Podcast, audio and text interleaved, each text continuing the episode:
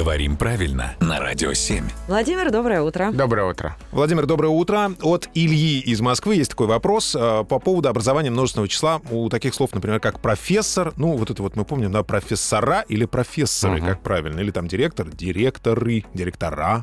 Да, вопрос этот правда сложный, потому что здесь у нас уже много столетий идет процесс интересный в русском языке, когда старое окончание «ы» «и» потихонечку вытесняется новым окончанием «а», «я».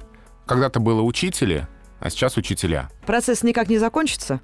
Он еще долго будет идти, еще много столетий. В языке все долго очень. Какие еще проблемные слова мы знаем? Ну вот директоры, директора, бухгалтеры, бухгалтера, ректоры, ректора и так далее. Везде сомнения. Я как-то услышал особо выдающееся слово «очередя». Это тоже. Договоры, договора, кремы, крема — этот список огромный. И здесь нет какого-то одного правила.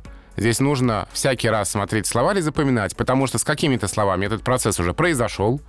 Уже давно учителя, а не учители, уже давно тополя, а не тополи. А где-то он идет на наших глазах. Поэтому правильно профессора, здесь Так. уже окончание «а» победило, директора, здесь тоже окончание «а» победило, но, например, ректоры.